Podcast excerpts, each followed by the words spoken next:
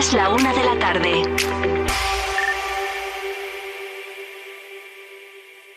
Vive Castilla y León en Vive Radio.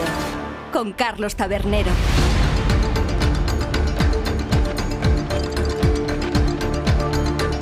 Hola, ¿qué tal? Muy buenas tardes, bienvenidos y bienvenidas todos a Vive Castilla y León, el programa con el que les acompañamos desde la 1 hasta las 3 de la tarde para informarles de todos esos asuntos de interés que tienen lugar a lo largo y ancho de nuestra comunidad con sus protagonistas, las gentes de Castilla y León. Nos pueden escuchar a través de la FM en los distintos diales provinciales, también en nuestra página web www.viveradio.es, en las plataformas de streaming y podcast y en las redes sociales de Vive Radio. Todo ello con el sonido perfecto del que nos provee cada mañana nuestro técnico, Ángel de Jesús. Es lunes 15 de enero y hoy venimos cargados de actualidad informativa de este fin de semana. Un fin de semana que comenzó con ese anuncio del acuerdo entre el gobierno y los sindicatos para subir el salario mínimo interprofesional un 5% en este 2024.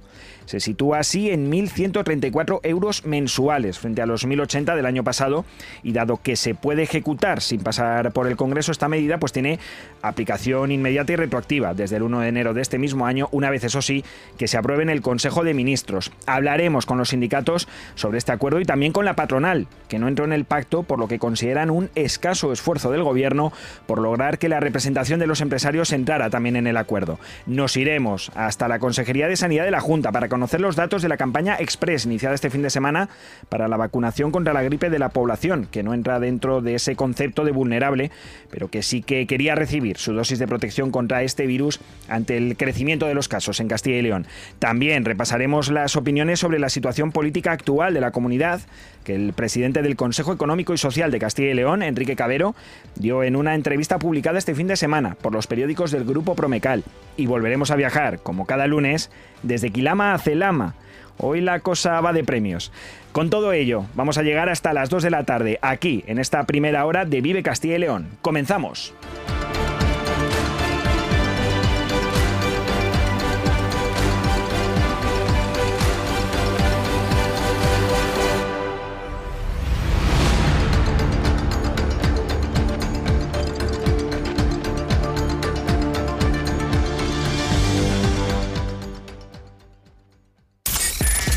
Vive Radio escuchamos lo que pasa a nuestro alrededor y te lo contamos. Para informarte, para entretenerte, para emocionarte. Con las voces más locales y los protagonistas más cercanos. Vive tu ciudad, tu provincia. Vive su cultura, su música, su actualidad, su deporte, sus gentes. Vive lo tuyo. Vive tu radio. Vive Radio. Vive Castilla y León en Vive Radio con Iván Álvarez.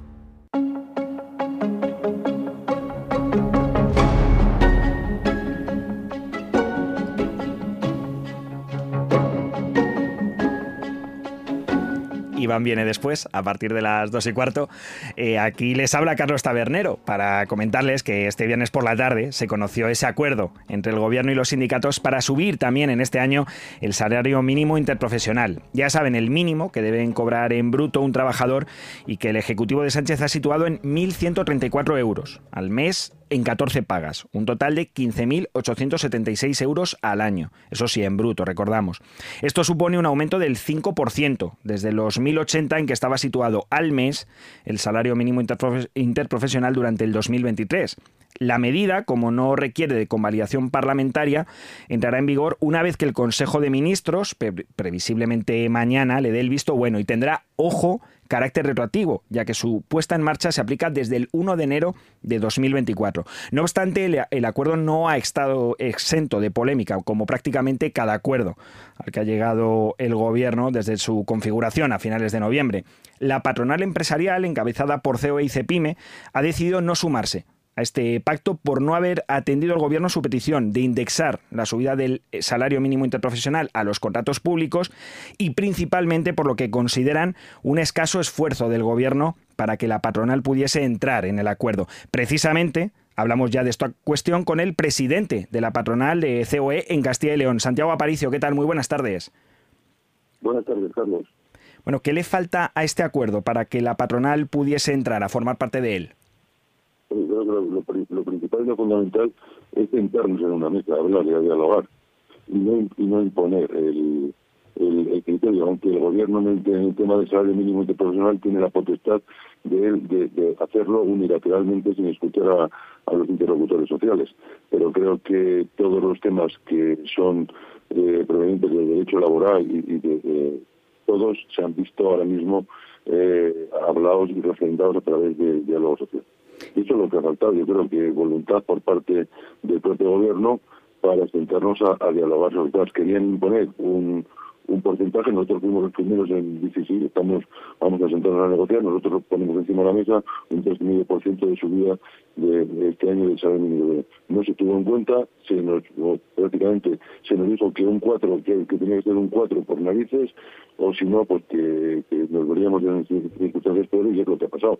Al final han, subido un 5 un 5% eh, el salario mínimo sin contar con y sin sentarse a la mesa para hablar con, con los interlocutores sociales, sobre todo con, con, los empresarios. Eso es lo que pasa.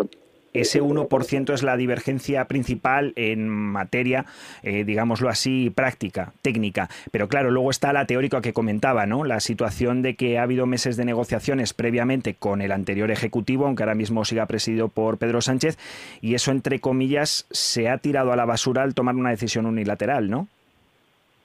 Bueno, vamos a ver, eh, es un 1%, pero es que yo he sobremojado, ¿no? Pues yo creo que el salario mínimo interprofesional estos últimos seis años, yo creo que ha estado en una subida en torno al entre el 70 y el 80%, ahora mismo no me acuerdo exactamente. Y hay una serie de temas que lógicamente que, nosotros llevamos pidiendo mucho tiempo que la indexación de, de, esta subida en, los contratos que, tienen las empresas con la administración, porque la mayoría de los contratos son contratos intensivos en mano y obra. Y hay muchas empresas que, que no pueden hacer nada porque la administración no les sube, no les sube totalmente y lo que fundamentalmente el gran coste de las, empresas es la mano de obra, muchas de ellas están trabajando a pérdidas o están prácticamente sin beneficio, lo que suponen y lo que puede ocurrir que alguna de esas empresas eh, se quede en el camino y acabe, y acabe cerrando porque no puede hacer frente a estos, a estos contratos por esta subida, esta indexación que, que, no quieren aplicar, que nos dicen que sí, que lo van a hacer, pero que no, que no lo quieren aplicar y que, y que lógicamente, pues realmente es, eso, eso está causando mucho eh, mucho mucho mucho dolor por así decirlo eh, y mucho daño en, los resultados de, las empresas que tienen contratos con la Administración del Estado. ¿Hay temor real a que se retraiga la contratación, a que se retraiga la creación de empresas con esta subida? Ese, es el problema, porque hay muchas empresas que ahora mismo ya se lo están pensando hasta esta situación y con este gobierno, que además no repara en ir subiendo ahora mismo eh, yo creo que el salario mínimo de España está eh, muy por encima del 60% de, de, la media de los salarios que hay, es, el más alto de Europa, pues lógicamente se lo están pensando muy mucho en acudir a concursos, a contratos públicos, porque si no se les va a revisar eh, ese, ese precio que ponen ellos en dos años, pues lógicamente si suben dos años un 20%, y ellos tienen estimado que hay un que hay un, un, 4%, pues lógicamente la gente no va, las empresas no van a acudir a estos contratos públicos en lo cual se van a ver perjudicadas la, eh, bueno, pues todos, nos vamos a ver perjudicados todos toda la sociedad porque lógicamente son contratos necesarios para para uh, las empresas y contratos necesarios para la, propia administración. Ahí está esa alerta que apunta la patronal y por la que no se ha englobado dentro de este acuerdo, que precisamente uno de los puntos positivos de anteriores subidas del salario mínimo interprofesional es que contaban con el pacto entre trabajadores y empresarios. ¿Creen que se rompe algo más que ese consenso con este acuerdo? Es decir, ¿consideran que es un indicador de lo que pueda pasar en esta legislatura o más bien es algo puntual? ¿Es un desacuerdo que solo ha sucedido ahora pero que no tiene por qué repetirse en próximas negociaciones? Esperemos que lo que tú dices, ¿no? que al final que esto no se repita en otras negociaciones, que se nos tenga en cuenta como en, la prácticamente la mayoría los acuerdos de la legislatura pasada que se firmaron algunos, y que no se firmaron, pues no se llegó a acuerdo, pero por lo menos estuvimos sentados en una mesa y escucharon las, las peticiones de las partes, ¿no? Eso esperemos que sea así y que el gobierno, eh, todo lo que haya en materia, en materia laboral y que todo lo, lo lleve al, diálogo, al diálogo social, como lo que ha llevado anteriormente en, la legislatura, en la legislatura pasada, y que realmente, eh, bueno, pues ahí podamos estar de acuerdo, no podemos estar de acuerdo, podemos llegar a, un entendimiento, no podemos llegar a un entendimiento, pero por lo menos que este, este negocio. Entonces, en ese sentido, lo que esperamos nosotros que eso que vuelva eh, la situación de normalidad, que se cuente con el el Consejo del Diálogo Social para negociar todos estos temas y que realmente bueno pues pues se tenga en cuenta a todas las partes a la hora de la negociación, las partes son el gobierno, eh, los sindicatos y nosotros en, en algunos temas, ¿no? En otros temas solo solo son lo que son como negociación colectiva, solo es, es entre los, los sindicatos y los empresarios. Hmm. Eso, eso es la negociación y los acuerdos. Bueno, un diálogo que, como siempre, es necesario para lograr estos acuerdos, que en este caso no se ha logrado con todas las partes y que esperemos que se pueda reconducir. Muchísimas gracias por habernos atendido en esta tarde de Vive Castilla y León al presidente de la patronal aquí en Castilla y León, de COE, Santiago Aparicio. Muchas gracias a vosotros, Gracias. Y bueno, ya hemos conocido ahora esa opinión que se muestra desde la patronal y vamos a pasar ahora a conocer la postura de las dos organizaciones firmantes del acuerdo con el gobierno. Saludamos ya al secretario general de Comisiones Obreras en Castilla y León, a Vicente Andrés. ¿Qué tal? Muy buenas tardes. Hola, buenas tardes, ¿cómo estás? Bueno, acabamos de conocer por la patronal lo que se considera que pueda perjudicar este acuerdo a Castilla y León y en qué beneficia a la comunidad, según Comisiones Obreras. Bueno, yo creo que una subida salarial eh, del 5% para la gente que menos cobra en Castilla y León es una buena noticia. Es una buena noticia para las personas que van a disponer de más margen para poder eh, desenvolver su vida y es bueno para la economía porque en la medida que haya eh, ganancia de poder adquisitivo en los salarios va a haber más consumo, que en definitiva es la base del crecimiento de la economía en estos momentos, ¿no? El consumo de las familias. Por lo tanto, ganamos ganamos todo, ganan las personas y gana la economía y por lo tanto ganan las empresas, ¿no? Y se destierra definitivamente la idea de que aquí eh, lo bueno para la economía es bajar los salarios, bajar los impuestos y competir con precariedad. Yo creo que con esto ya se entierra definitivamente la idea de que la competencia de las empresas está sobre la base de la precariedad, sino que la competitividad de las empresas está en base a la calidad de sus servicios y de la profesionalidad de la gente que trabaja en ellas. ¿Cuántas personas se van a ver beneficiadas con esta subida en nuestra comunidad? Bueno, pues que tengamos más o menos identificados, hay unas 100.000 personas eh, eh, que o no tienen convenio colectivo o, o, están afectadas directamente por el salario mínimo interprofesional que son, como digo, unas, unas 100.000 personas, ¿no? Que van a tener un incremento de 54 euros al mes, ¿no? Que es un, bueno, en fin, no con eso uno le cambia la vida, pero tiene una cierta mejora. Y luego está por ver eh, a los eh, convenios, a los trabajadores y trabajadoras que tienen convenio colectivo, eh, más o menos hay mil categorías que están por debajo del que quedan por debajo del salario mínimo interprofesional. Mil categorías que podríamos estar hablando de otros 100.000 trabajadores que, que se van a ver eh, sobrepasados en el salario mínimo interprofesional en sus categorías en los convenios colectivos. Por lo tanto, es un buen número de personas que se van a ver afectadas.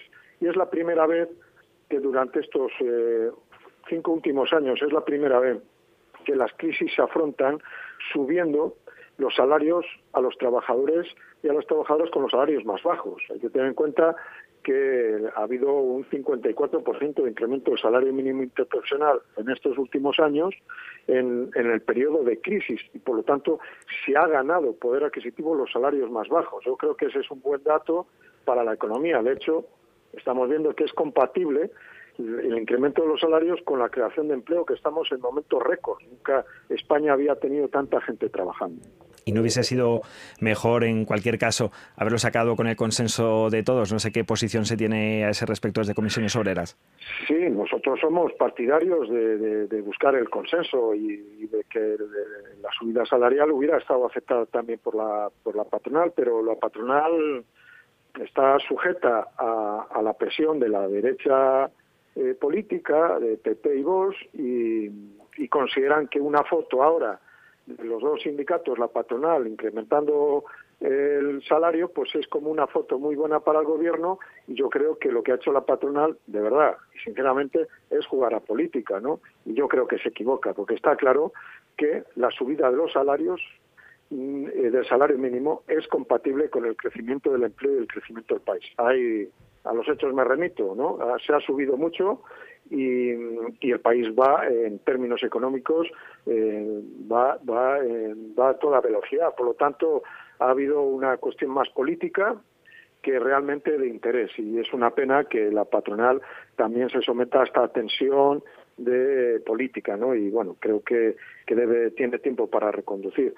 Y a nosotros nos hubiera gustado el acuerdo, no solo por, porque es mejor que estemos todos, sino también porque el decreto del salario mínimo eh, requiere otras eh, otros retoques, algunos que les interesaba la propia patronal, como es todo el límite de los contratos públicos, la llamada ley de desindexación, ese palabra tan difícil que viene a hacer y es que congelan los precios de los contratos públicos y tanto las empresas como los trabajadores ven limitada, digamos, eh, su actuación en las contratas de la Administración. Y ahí queríamos liberar esa situación para que se subieran los salarios y las condiciones de las empresas eh, también en el sector público y no ha sido posible. Otras cuestiones como los contratos a tiempo parcial, qué afectación tienen directamente eh, eh, esta subida del salario mínimo interprofesional o el tema de los pluses, porque queríamos mayor clarificación de cómo no son absorbibles los pluses. Entonces, bueno, nos hubiera gustado avanzar mucho más en un acuerdo con la patronal que, por cuestiones políticas, como decía antes, pues han decidido no buscar el interés económico de las empresas y del país, sino la posición política. pues esperemos que ese acuerdo que se ha producido en otras ocasiones se pueda retomar. En todo caso, los sindicatos sí han acordado esta subida del salario mínimo interprofesional con el Gobierno y agradecemos al representante de comisiones obreras, al principal representante aquí en Castilla y León, a Vicente Andrés, que nos haya atendido en esta tarde de Vive Castilla y León. Muchas gracias a vosotros. Y ahora conocemos también la opinión al respecto de este acuerdo que tiene la otra organización sindical firmante. Faustino Temprano, secretario general de UGT, nuestra comunidad. ¿Qué tal? Muy buenas tardes. Buenas tardes. Bueno, y precisamente cuéntenos un poco cuál es la postura de UGT sobre este acuerdo. Evidentemente están eh, de acuerdo, pero sí que desde sus sindicatos se apunta a algunas cuestiones como, por ejemplo, que se redujese la cantidad del IRPF, el porcentaje que cobran estas personas a las que se han visto subido el salario mínimo interprofesional. Bueno, nosotros el acuerdo lo valoramos positivamente, por eso lo hemos firmado pero no obstante creemos que hubiera sido mucho mejor eh, que también los empresarios se hubieran sumado al acuerdo de subida del salario mínimo interprofesional. O lo que es lo mismo de que la mesa de diálogo social que es una mesa tripartita pues eh, hubiera estado de acuerdo.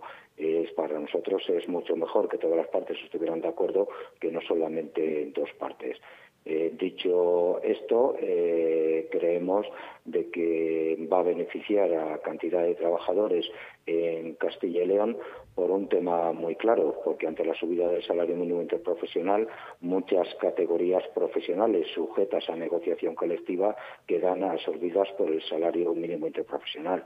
No obstante, hay una serie de apartados que van en relación eh, con el tema del salario, como es el IRPF, que tiene una repercusión eh, directa sobre los trabajadores, porque al aumentar las bases de cotización, también aumentan las bases de IRPF y, por lo tanto, lo que nuestra intención es que en esa relación el trabajador no pierda poder adquisitivo. No obstante, quedan temas por negociar, las mesas de diálogo social siguen abiertas y esperamos de que los empresarios, como han hecho otras veces, eh, puedan llegar, podamos llegar a acuerdos conjuntamente con el Gobierno en temas que afectan al conjunto de los trabajadores y al conjunto de los ciudadanos. ¿Consideran, por tanto, que no se ha roto el diálogo social, que es simplemente un desacuerdo puntual? Efectivamente, pero bueno, ya se produjo en el en años anteriores en temas concretos. Eh, quiero recordar de que los dos acuerdos que hubo sobre la reforma de las pensiones, el primero se firmó dentro del diálogo social y el segundo los empresarios se descolgaron y por lo tanto no llegar a acuerdos en una materia no significa eh, que hay otras más materias que están dentro del diálogo social y que por el interés general eh, creemos de que todas las partes deberíamos de, llegar a acuerdo. Quiero recordar que eh, el último acuerdo bilateral firmado con los empresarios, donde no intervino el gobierno, fue el acuerdo estatal de negociación colectiva que afecta a los convenios colectivos hasta el ejercicio 2025 y, por lo tanto, eh, el diálogo social eh, es beneficioso no solamente para los trabajadores, sino para el conjunto de los ciudadanos. Y es un instrumento que no ninguna de las partes podemos olvidar y que el objetivo debe ser eh, llegar a acuerdos que beneficien al conjunto, no pensar exclusivamente en nuestros intereses, sin renunciar a esas demandas, pero buscando siempre el bienestar eh, de los propios ciudadanos. Bueno, y con esa idea de buscar el bienestar de los ciudadanos y de retomar el diálogo social y de que esto haya sido solo un desacuerdo puntual, esta subida del salario mínimo interprofesional, donde gobierno y sindicatos sí se han puesto de acuerdo, pero la patronal no ha querido entrar en ese pacto por determinadas divergencias con el Ejecutivo, con esa idea, repito, nos quedamos. Muchísimas gracias por atendernos en esta tarde de Vive Castilla y León al secretario general de la Unión General de Trabajadores aquí en Castilla y León, a Faustino Temprano. Muchísimas gracias a vosotros. El sector primario en Castilla y León es el protagonista cada mañana en Vive Radio. Desde las 7 y 10 de la mañana, de lunes a viernes. De lunes a viernes. Jaime Sánchez Cuellar te ofrece toda la actualidad informativa. Relacionada con la agricultura y la ganadería. Y la ganadería. Para estar al día. Para estar al día. Vive el campo. De lunes a viernes, cada mañana. Vive el campo. Aquí. En Vive Radio. Vive Castilla y León en Vive Radio. Con Carlos Tabernero.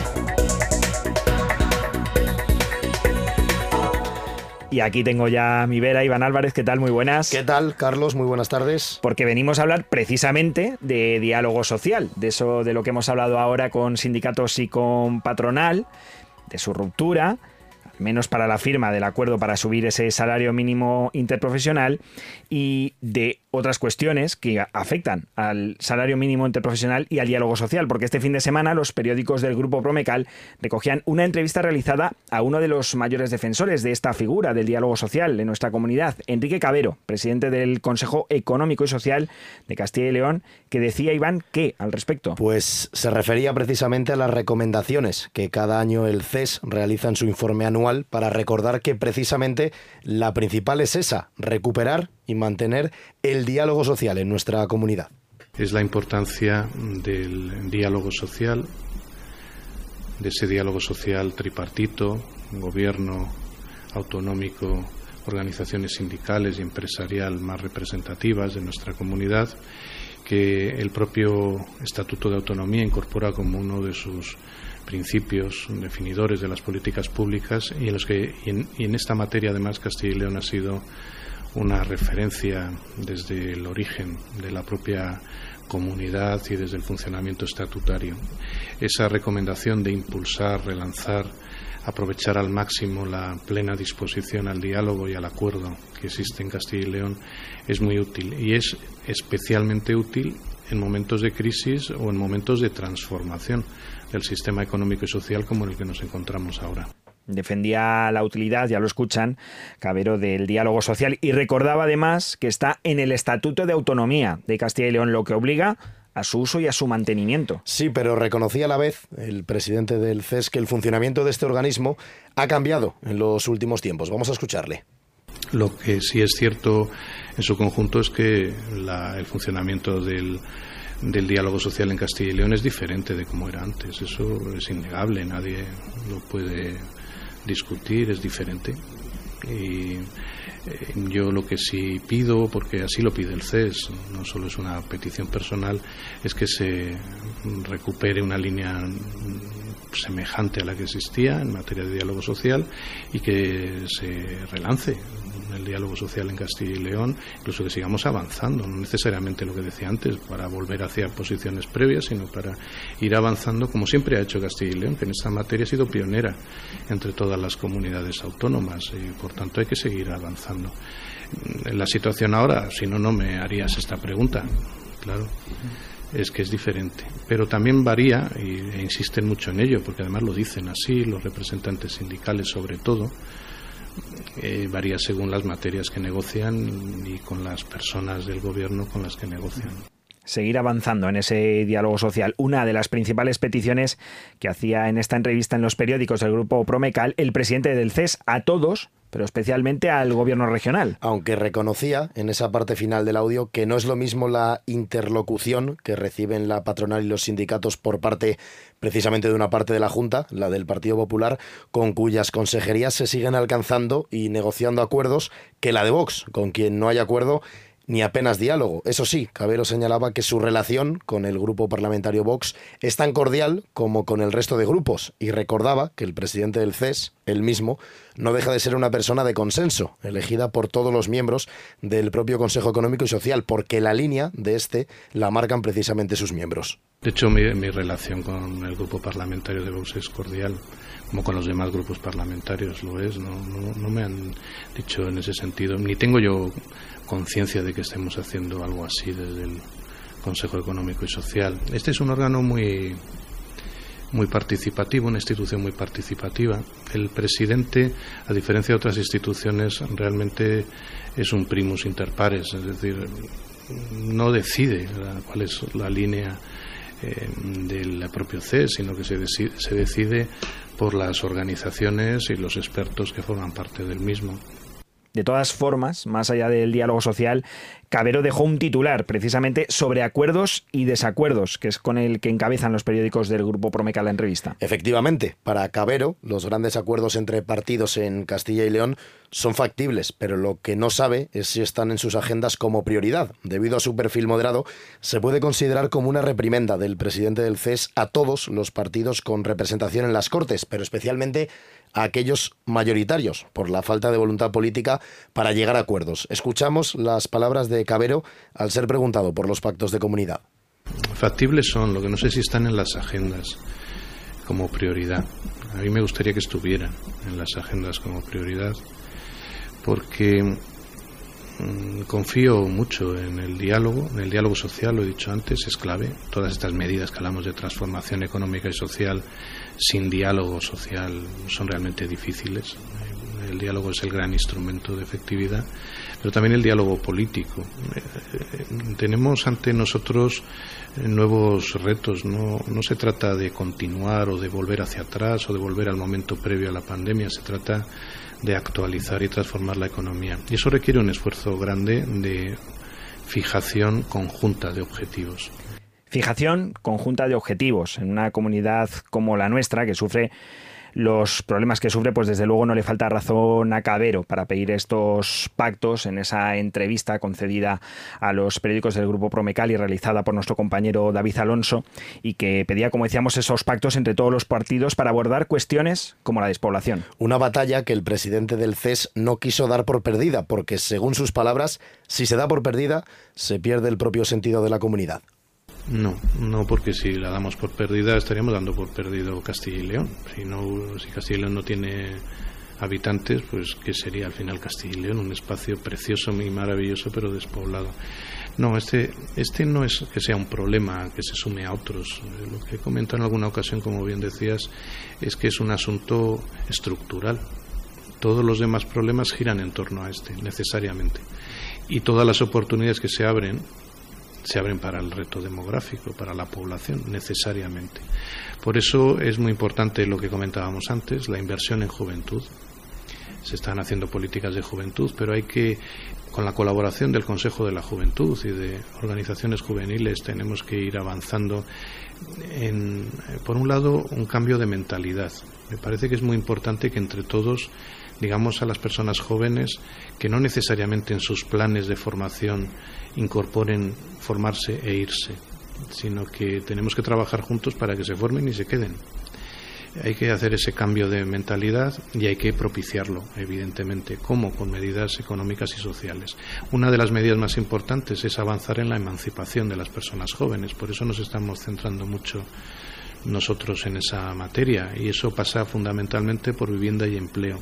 Y la pregunta del millón, Iván, ¿Cómo se hace para generar ese crecimiento económico que conlleva la creación de empleo para los jóvenes? Ahí Cabero hizo un llamamiento a aprovechar los fondos europeos en varias materias, donde según él, Castilla y León no ha tocado techo. Energía, donde la comunidad es potencia en generación de renovables, o en materia forestal y de servicios. Pero sí defendió que la tendencia de petición y ejecución de estos fondos es la adecuada, aunque el objetivo aún no esté cumplido. El objetivo no está cumplido todavía, claro, eh, habría sido imposible.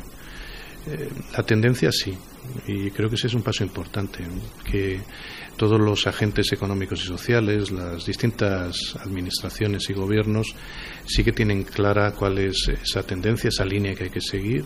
Me parece que en esta materia, más allá del debate político, electoral, sí que hay puntos comunes de avance en ese sentido puntos comunes de avance, Becavero, ojalá se vean en la realidad y sobre la situación económica también se pronunció, ¿no? Y fue positivo. Cabero prevé crecimiento de la economía, menos que este último año, pero se mostró confiado en el vigor de la economía para crecer y para generar empleo.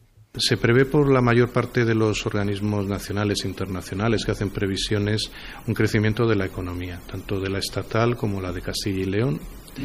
Por tanto, la economía salvo catástrofe, va a seguir eh, creciendo. Es verdad que un poco menos de lo que ha crecido en, en meses precedentes y por eso se habla de desaceleración, pero parece que mantiene vigor la economía para seguir creciendo y para seguir generando empleo.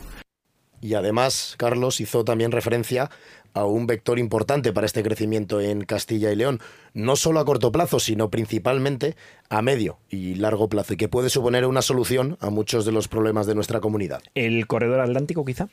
Eso es, el corredor atlántico. Así lo definía el presidente del CES en la entrevista publicada por los periódicos del Grupo Promecal. Este proyecto para Castilla y León es un proyecto estratégico y fundamental. En Castilla y León el sector de la logística y el transporte también es relevante y puede serlo mucho más. Este es un sector muy importante y Castilla y León ocupa una posición estratégica en la península para la articulación del corredor atlántico, que por un lado exige inversiones en Castilla y León, ya se van produciendo en los últimos años. Este año por primera vez se consiguió con esta presión que en los presupuestos generales del Estado hubiera una partida idéntica a la del corredor mediterráneo, dedicada al corredor atlántico. Se ha conseguido, que veníamos pidiéndolo desde hace mucho tiempo, los consejos económicos y sociales, la figura del comisionado del corredor atlántico a nivel nacional, como existía la del Mediterráneo. También la Junta ha dado una respuesta institucional importante con un delegado para el corredor atlántico, con Luis Fuentes eh, como tal, han sido nombrados recientemente. Y por tanto, el, para Castilla y León, por un lado, lo que son las inversiones eh, son muy importantes. Por otro lado, lo que es la, el relanzamiento de todos los sectores de la economía que tienen que ver con el transporte al final y la logística y del propio sector de la logística. Bueno, pues esas eran las principales palabras del presidente del Consejo Económico y Social de Castilla y León, de Enrique Cabero, en esa entrevista concedida a eh, los periódicos del Grupo Promecal. Pedimos disculpas por esos eh, pequeños problemas con el sonido que quizá no fuese de la mejor acústica posible, pero nosotros ahora, cuando es la una y 33 minutos de la tarde, continuamos con más temas de actualidad de Castilla y León.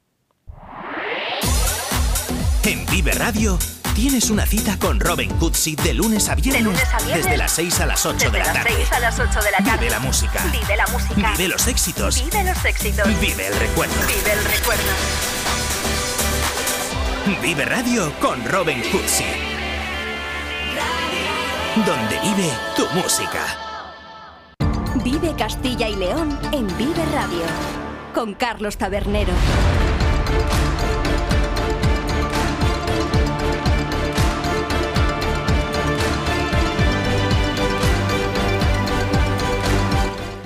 Y Castilla y León ha vivido este fin de semana un maratón, pero no de motos, que también, ni de corredores. La vacunación frente a la gripe ha marcado estos dos días por esa campaña lanzada por la Junta para que la población general, sin factores de riesgo que lo quisiera, se pudiese vacunar. Un centro de salud abierto en todas las capitales de provincia y en algunos puntos adicionales, como en El Bierzo, en Miranda de Ebro, Aranda de Duero y Benavente, para que un total de 4.350 habitantes de nuestra comunidad se acercaran a recibir su vacuna contra la gripe de manera voluntaria. El objetivo, mejorar la situación epidemiológica de la comunidad. Y para hablar de ello, contamos hoy en la sintonía de Vive Castilla y León con la directora general de Asistencia Sanitaria y Humanización, Silvia Fernández. ¿Qué tal? Muy buenas tardes. Hola, buenas tardes. Bueno, un fin de semana que se ha saldado con esas más de 4.300 vacunaciones. ¿Se considera un éxito debido a la premura con la que se lanzó la campaña? Pues es muy buena noticia. Por supuesto, el hecho de contar con 4.350 ciudadanos más vacunados con respecto al viernes, pues yo creo que nos coloca en una mejor situación con respecto al viernes. ¿Ha habido alguna incidencia o ha transcurrido todo con normalidad en esta campaña lanzada el fin de semana? Mm, ha sido una campaña tranquila. Eh, hay que decir que se ha ido desarrollando en puntos de atención continuada que estaban abiertos para la atención eh, sanitaria eh, y no nos consta que haya habido ningún problema ni de disponibilidad de vacunas ni de falta de atención. ¿Y la proporción por provincias ha sido la adecuada o ha habido quizá alguna que se haya destacado en función de su población por una mayor participación de la población recibiendo esta vacuna frente a la gripe? Bueno, pues eh, tomando datos absolutos, me atrevo a decir que, por ejemplo, las provincias de Burgos o de Salamanca han tenido con una participación eh, mayor, Zamora, por población, pero en principio eh, hay que tener en cuenta que la participación de la población es voluntaria, como es cualquier campaña de vacunación, y que hay que tenerlo en estos términos, como una cuestión anecdótica demuestra estos datos y precisamente esa alta participación, habiendo lanzado la campaña el mismo viernes, esa concienciación que tiene la población de Castilla y León con su salud y no solo con su salud, sino también con la del resto de la ciudadanía, porque hay que recordar que la vacuna no solo protege a uno mismo, sino que evita la proliferación de contagios. Pues efectivamente, eh, la vacunación lo que hace es el llamado efecto rebaño y es que, cuantas más personas en un entorno determinado están vacunadas, menor posibilidad de penetración de una enfermedad tiene para contagiar. Entonces, pues sí, efectivamente, los castellanos y leoneses son siempre unos eh, habitantes solidarios y el hecho de que haya habido 4.350 personas que durante el fin de semana hayan prescindido del ocio en algún momento y se hayan acercado a un punto de atención continuada a vacunarse, pues es una cuestión primero de mucho agradecimiento y segundo, pues eh, ilustrativa de que somos una tierra de buena gente. ¿Han percibido en algún caso que se haya podido generar alarma por el momento en el que se ha producido esta campaña de vacunación o la gente ha ido simplemente porque sabía que por fin se podía tomar la vacunación sin ser población de riesgo? El que hayamos abierto la posibilidad de vacunación a población sin riesgo ha sido intentando garantizar la accesibilidad. Entonces, eh, yo no entiendo que este, esta afluencia a la vacunación haya sido por una cuestión de riesgo o de mayor alarma. Al contrario, todo lo que llevamos haciendo durante la semana pasada, a pesar de los movimientos eh, de otras administraciones, con esa orden comunicada de la ministra de Sanidad de esta semana que hemos acatado, por supuesto, ha sido bajar el nivel de alarma de la población. Eh, el hecho de que nosotros promovamos la vacunación como hemos venido trasladando, lo hacemos todos los años. Puede ser que haya coincidido con este. Nosotros ya lo, lo hemos identificado como una disminución de la presión, que es lo que hemos notado en los últimos días, ya una, una disminución de la presión en la demanda de consulta en los puntos de atención continuada, tanto de primaria como en los hospitales. Pero en cualquier caso, yo no diría que la mm, afluencia de la población a los puntos de atención continuada se haya debido a una situación de alarma social. Además, como comenta la directora general de Asistencia Sanitaria y Humanización de la Junta, se está disminuyendo, por tanto, esa presión epidemiológica que sí que se podía haber sufrido durante los primeros días del año, durante esa primera semana de enero. Eh, sí, mañana contaremos ya con los datos oficiales a través del sistema de vigilancia epidemiológica, nuestro informe Vigira, y podremos probablemente eh, comprobar esto que de momento pues es una sensación subjetiva y viene del análisis de la información de la demanda. De todas formas, supongo que es importante que la población conozca que sigue siendo importante vacunarse porque es una manera de protegerse y porque aunque se haya alcanzado ya quizá un primer pico epidemiológico con respecto a la gripe, no significa que sea el único de este año. Ha habido otros años en los que se ha prolongado en febrero o en marzo otros picos, ¿verdad? Pues sí, efectivamente, la gripe es una enfermedad estacional contamos con la presencia de la gripe de una manera importante hasta el mes de marzo habitualmente y nosotros vamos a seguir prolongando la campaña de vacunación eh, todo lo que sea necesario. Y en principio recordar que promueve la eh, capacidad inmunológica individual, además de, como decía al principio de nuestra, nuestra conversación, esa eh, defensa o esa capacidad de protección de rebaño la protección de rebaño siempre importantísima que quizá hayamos aprendido más eh, después del COVID. Y directora general, quien no se haya vacunado aún, ¿qué debe hacer? ¿Cómo funciona la campaña a partir de ahora, después de este fin de semana? Bueno, pues eh, como previamente eh, estábamos haciendo antes del fin de semana, cualquier persona puede a través del teléfono llamar y pedir cita en su centro de salud. No obstante, para garantizar esa accesibilidad, ya tanto para pacientes con riesgo como para pacientes sin riesgo, se ha habilitado la posibilidad de que sin cita uno pueda acudir a su centro de salud para recibir esa vacuna. Lo que tiene que hacer es acercarse y manifestar su eh, voluntad. ¿Y habrá dosis suficientes para todo aquel que se quiera vacunar aunque no sea población de riesgo? Bueno, pues eso es importante también que la población lo sepa. Y ya por último, directora general, quería cambiarle sobre los criterios para este tipo de llamamientos. Me comentaba antes que se han realizado otros años, que en este caso simplemente ha coincidido en estas fechas, pero que se suele realizar más o menos en este periodo del año. En ese sentido, ¿ha cambiado en algo la pandemia los criterios para este tipo de llamamientos o no? ¿O se siguen manteniendo como se realizaban en el año 2019 y en eh, campañas anteriores?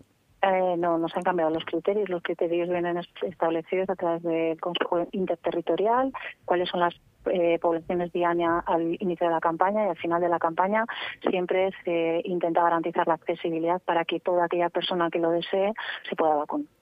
Bueno, pues ya lo saben todos nuestros oyentes que todo aquel que lo desee se puede vacunar llamando para pedir esa cita previa en su centro de salud y poder combatir así entre todos esta campaña, esta epidemia de gripe que por lo que parece comienza a remitir en Castilla y León. Agradecemos desde luego esta conversación tan didáctica que hemos tenido a lo largo de estos minutos en Vive Castilla y León con la directora general de Asistencia Sanitaria y Humanización de la Junta de Castilla y León, Silvia Fernández. Muchísimas gracias por atendernos.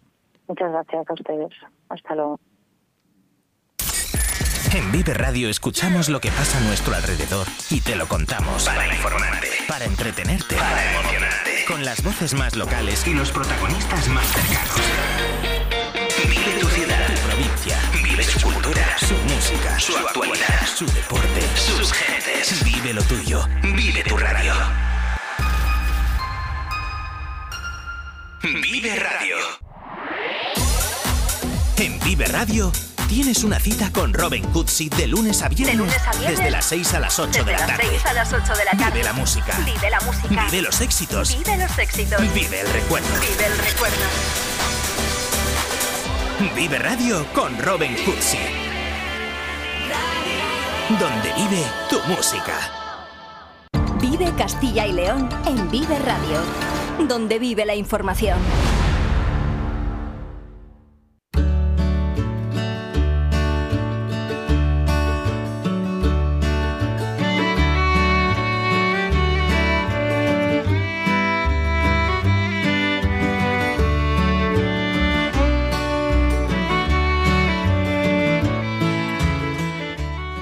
Este segundo, ya tercer lunes de este año, pero el segundo en el que se encuentran aquí con nosotros en la sintonía de Vive Castilla y León, volvemos a recorrer ese viaje, ese camino que nos lleva cada lunes al final de esta primera hora del programa entre Quilama y Celama.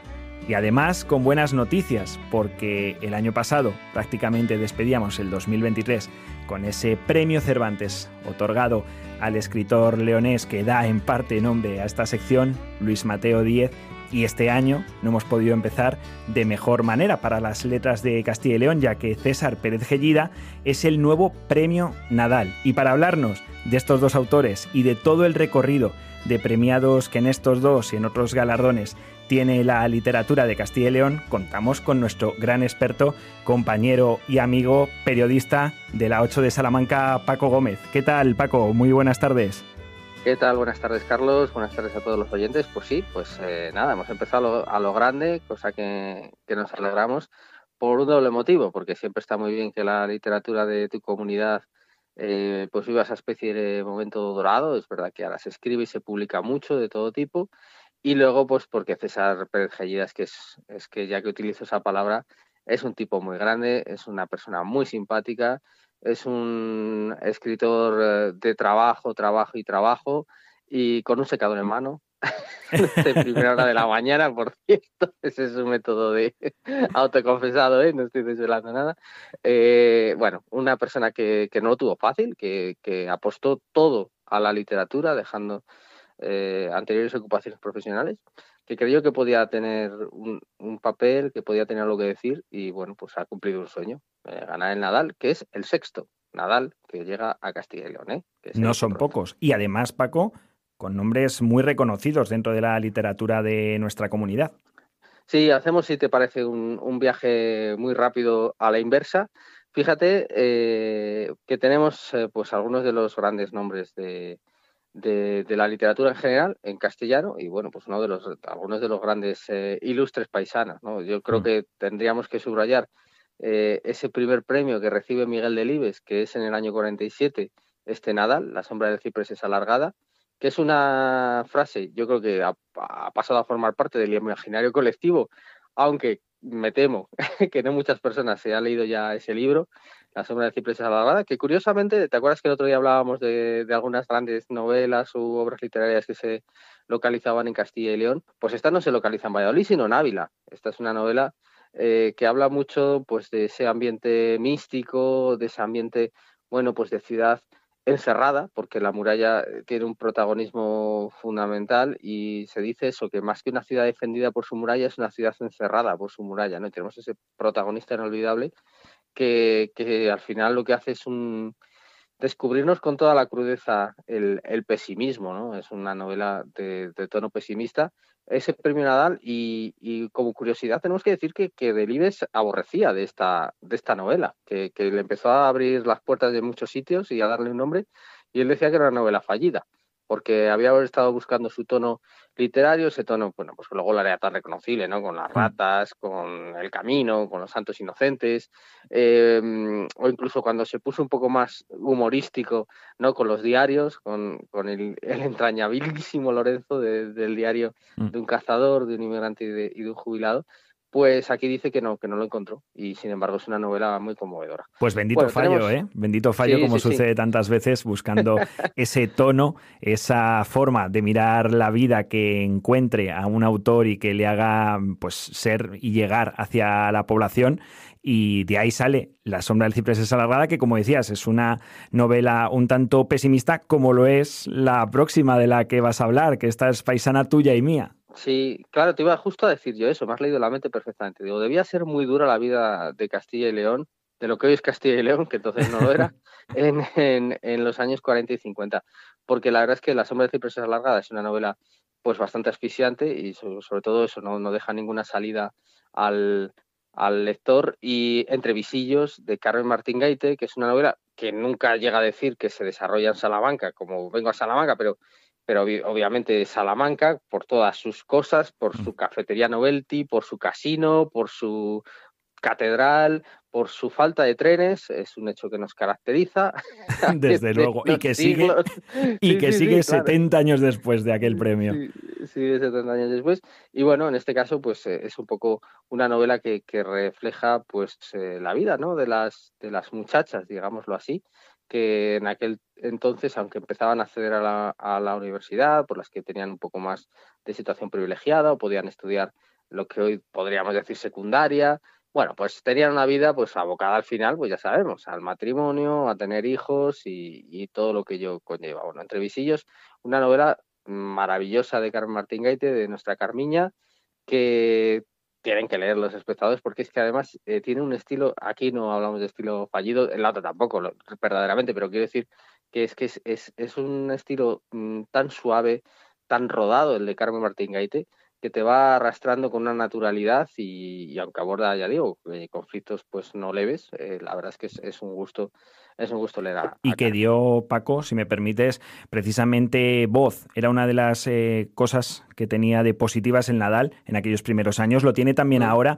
pero que quizás está volviendo algo más habitual en estos días de hoy, como es normal que las mujeres tengan voz dentro de los premios literarios, pero en aquel momento era Carmen Martín Gaite, era, si recordamos, Carmen Laforet también con su Nada al inicio de los premios Nadal, Elena Quiroga con ese viento del Elena norte. Quiroga, es decir, había, había presencia de la voz femenina en este premio, en el Nadal, y eso siempre es importante dentro de la literatura.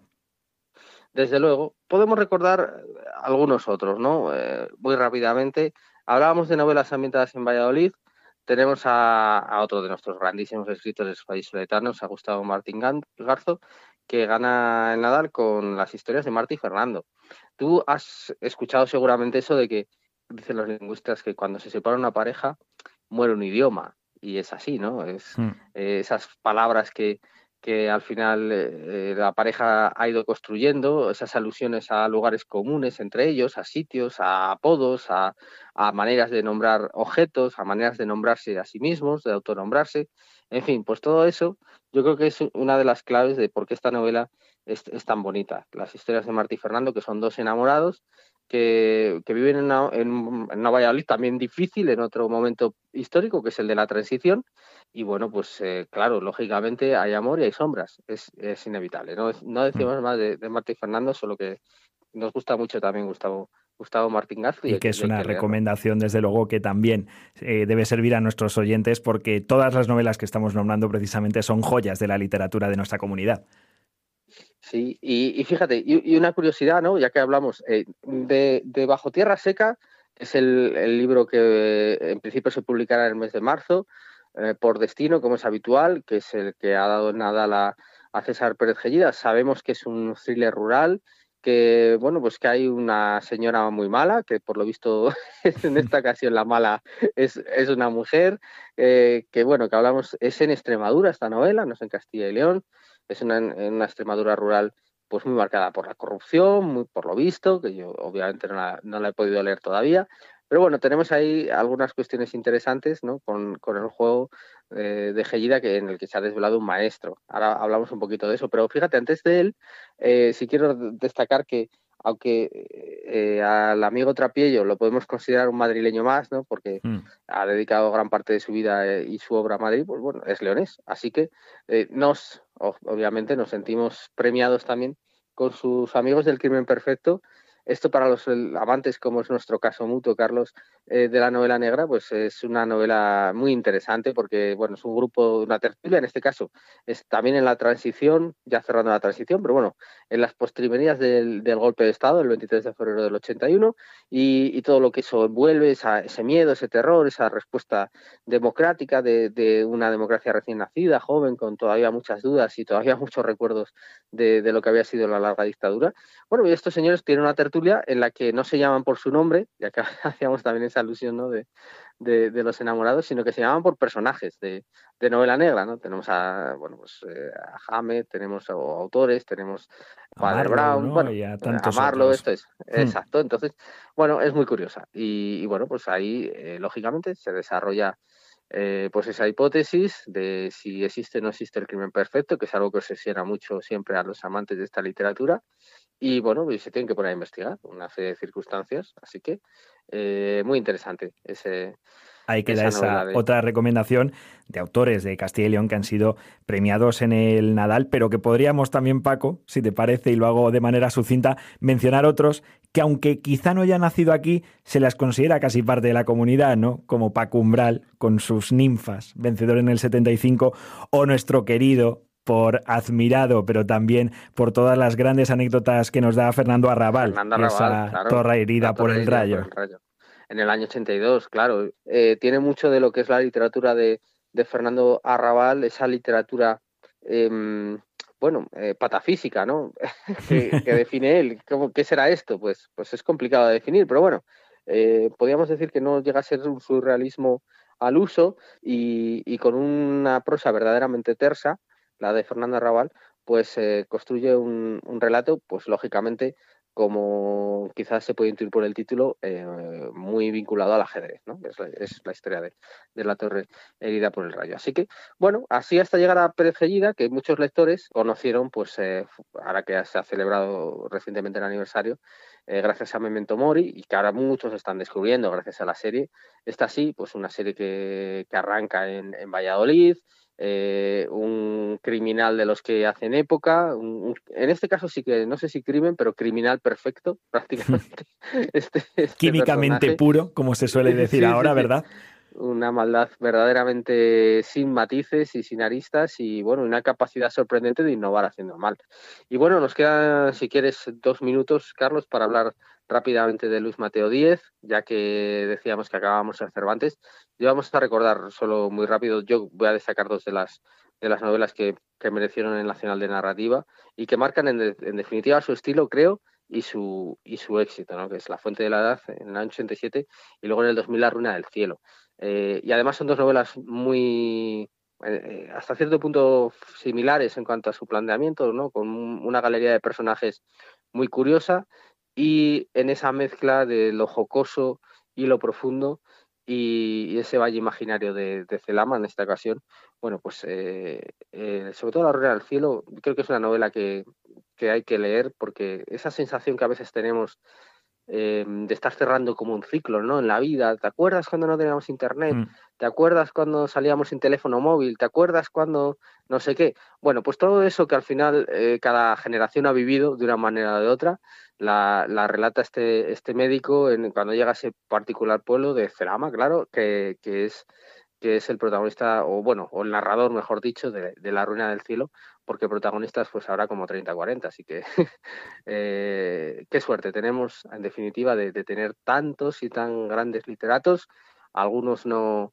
no premiados, eh, sí por el público, no por los jurados, pero bueno, en definitiva, eh, un, como decíamos, ahora mismo un panorama verdaderamente bollante y vibrante de, autores. Y qué manera más bonita de cerrar este viaje de hoy, precisamente al acabar en el lugar en el que se supone que acaba nuestro viaje cada día, porque vamos de Quilama a Celama y hoy, gracias a Luis Mateo Díez, hemos podido finalizar en este reino imaginario leonés. Muchísimas gracias, como cada lunes, Paco Gómez, compañero, periodista de la 8 de Salamanca, por habernos acompañado y por habernos traído toda esta suerte de autores que tenemos aquí en Castilla y León.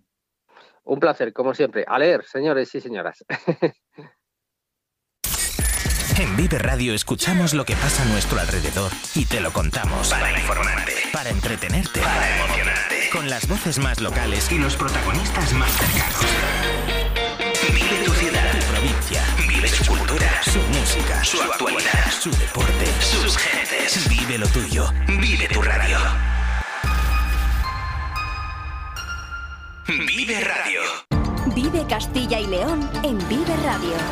Con Carlos Tabernero.